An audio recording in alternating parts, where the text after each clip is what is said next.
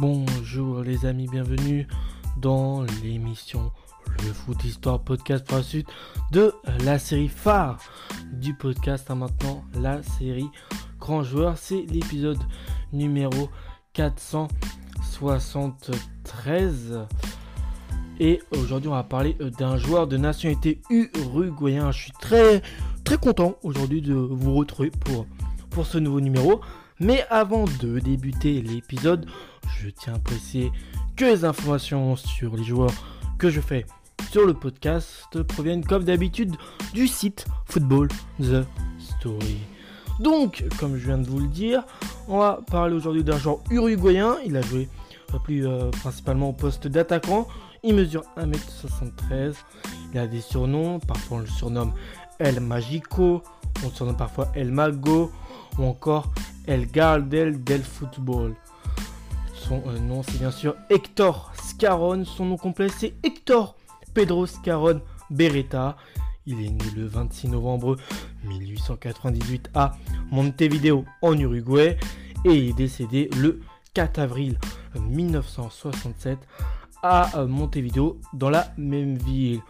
Il totalise en tout 52 sélections pour 31 buts avec l'Uruguay, 14 sélections 6 buts en match amicaux, 3 sélections à but en Coupe du Monde, 19 sélections 13 buts en Copa América, 8 sélections 8 buts en Jeux Olympiques, 3 sélections 3 buts en Copa Lipton. Et puis 5 sélections en Copa Newton.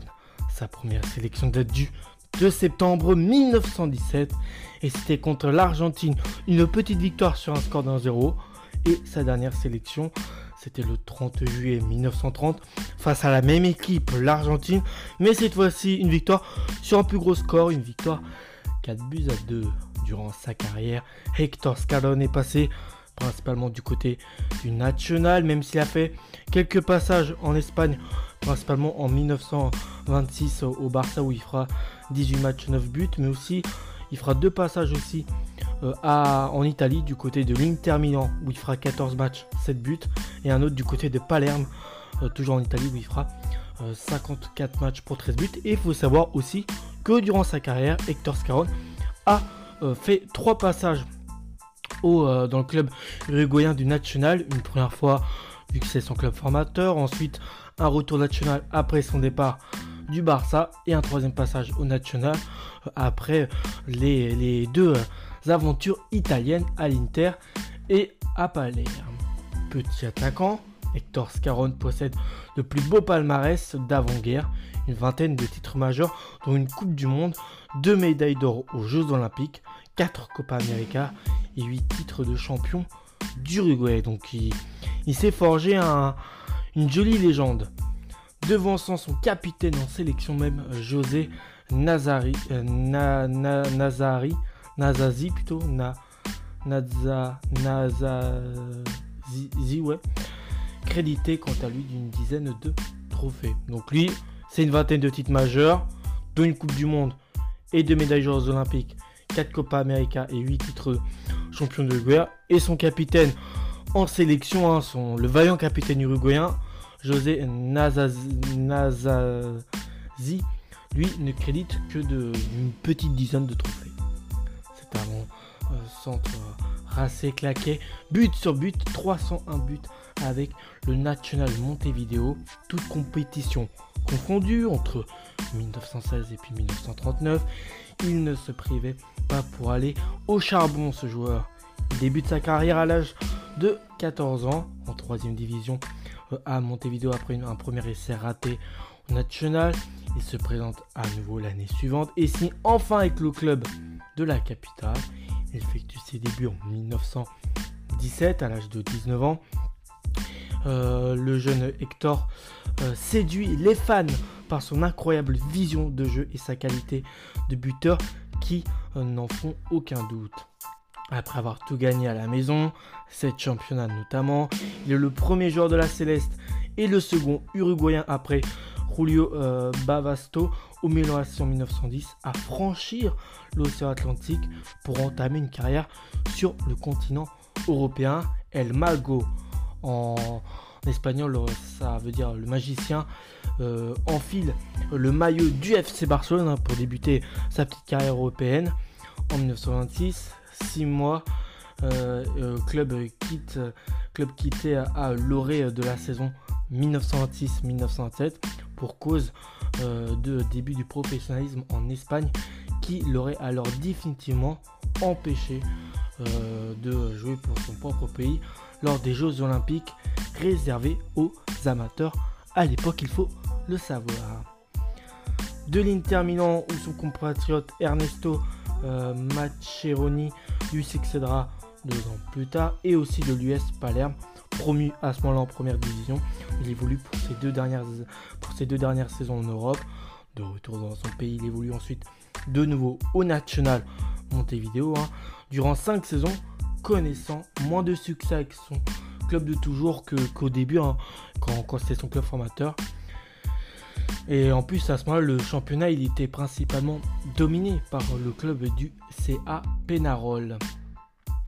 Parallèlement, il mène l'équipe nationale uruguayenne à la consécration, hein, tout simplement, à tout juste 19 ans. Et pour sa quatrième sélection seulement, il offre le championnat d'Amérique du Sud en 1917.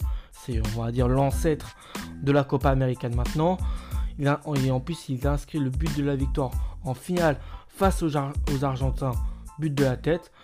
Lui, le buteur qui mesurait 1m73, il remporte ensuite deux médailles d'or consécutives, d'abord aux Jeux Olympiques de Paris en 1924, puis celle d'Amsterdam en 1928, puis la consécration finale avec la conquête de la première Coupe du Monde de football qui, peut-être que vous aurez deviné où, elle a, où, cette Coupe du Monde a eu lieu, et eh bah ben, elle a eu lieu en 1930. Voilà, la Coupe du Monde n'avait pas toute jeune, mais c'est pas non plus une compétition euh, super vieille. Et c'est l'Uruguay qui a gagné la première euh, édition. En plus, il était organisé dans son pays natal, euh, qui est l'Uruguay. Il prend sa retraite internationale à l'issue de la finale avec 31 buts inscrits en tout de même 52 sélections. Record de buts nationaux détenus euh, jusqu'en 2011 battu depuis par Diego Forlan.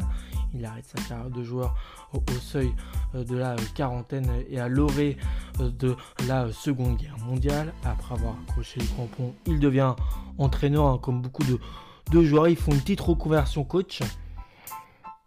Il prend les rênes du club Deportivo Los Minolarios de Bogota entre 1946 euh, et 1950. Le premier coach étranger avec Alfredo Di Stefano comme joueur dans ses rangs. Du Real Madrid aussi en 1950, il prend euh, et aussi lors de la saison 1951-1952 euh, et ensuite du National de Montevideo en 1954 avec lequel il rejoue même exceptionnellement une fois à l'âge de 57 ans. Il s'est fait un, petit blessure dans son club de toujours.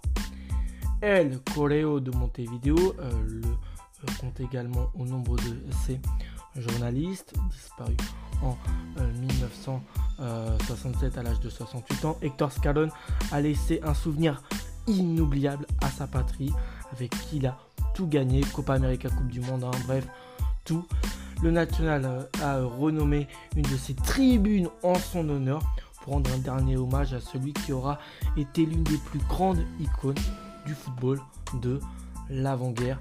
Voilà, c'est tout simplement un symbole d'un pays. Euh, j'ai des sujets divers, j'en ai trois pour être plus précis. Le premier, c'est il avait deux frères, Carlos Caron, son frère aîné euh, qui joue également au National Montevideo, et aussi Roberto Scarone, milieu de terrain au Gima, Gymnasia de Plata en Argentine. Ça, c'est pour les sujets divers. Le second, en 2002, a été placé 20e du classement du journal d'équipe des plus, du plus beau palmarès du football international, précédé par 19 euh, joueurs dont la carrière fut toujours postérieure à 1950. Et le troisième sujet divers maintenant, une des tribunes de l'Estadio Grand Park Central situé à Montevideo porte son nom. Je crois que viens juste en plus de vous le dire il y a quelques minutes. Voilà pour tout ce qui concerne la grande carrière de Hector Scarron. J'espère que ça vous a plu? Moi j'étais euh, très content de vous parler de, de l'histoire incroyable qu'il possède et qui je trouve mérite d'être appris par des gens. Allez, à la prochaine et ciao les amis.